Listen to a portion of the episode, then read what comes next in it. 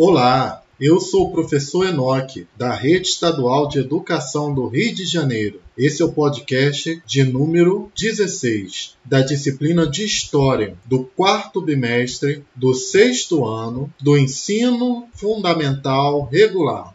O Brasil é um país onde a maior parte da população pratica o cristianismo. O cristianismo é uma religião monoteísta. Isto significa dizer que os cristãos adoram somente um Deus. No entanto, existe muita pluralidade e sincretismo religioso no território brasileiro. Membros de crenças de matriz indígena e afro-brasileira praticam um politeísmo e símbolos cristãos podem se misturar a elementos das crenças de origem africana e indígena.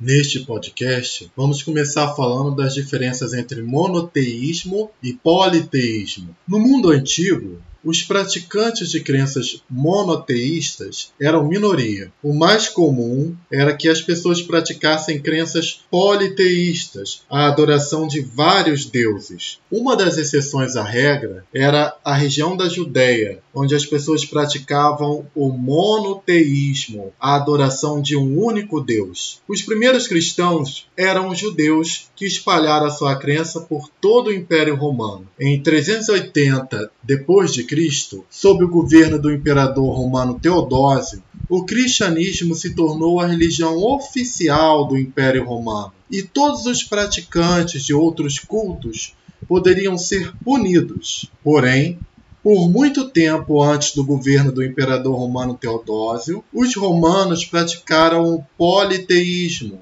adorando a vários deuses.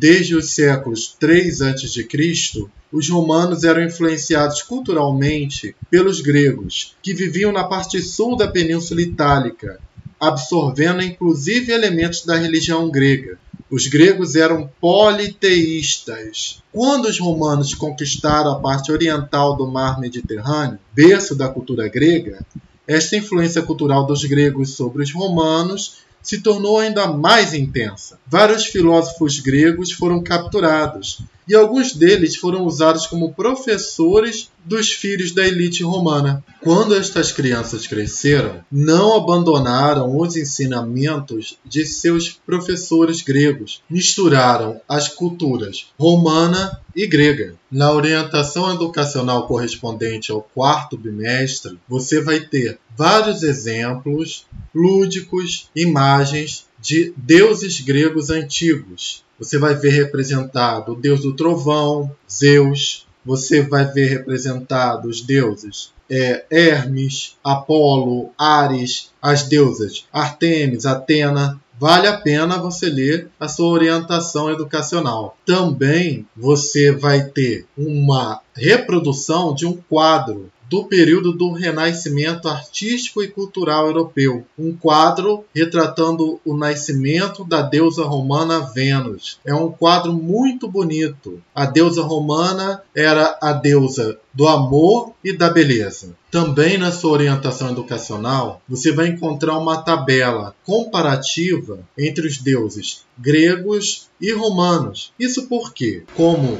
já foi dito, a cultura grega influenciou muito a cultura romana. E você observa, através dessa tabela, como que a cultura grega e a cultura romana possuem pontos em comum, inclusive na religiosidade. Então você percebe que, por exemplo, a descrição do deus grego Zeus é muito parecida com a descrição do deus romano Júpiter. Os dois considerados pais dos deuses e dos homens e o principal deus do Olimpo. Então, o principal deus na cultura grega era Zeus e na cultura romana Júpiter. A deusa Afrodite e a deusa Vênus é um outro exemplo. As duas deusas da beleza e do amor. Então você observa assim as similaridades entre os deuses gregos e romanos, com algumas diferenças, mas com vários pontos em comum, comprovando a influência da cultura grega sobre a cultura religiosa romana. Aqui terminamos este podcast. Espero que você tenha gostado. E se ficaram algumas dúvidas, consulte o material escrito, as videoaulas e procure a ajuda de sua professora ou professor.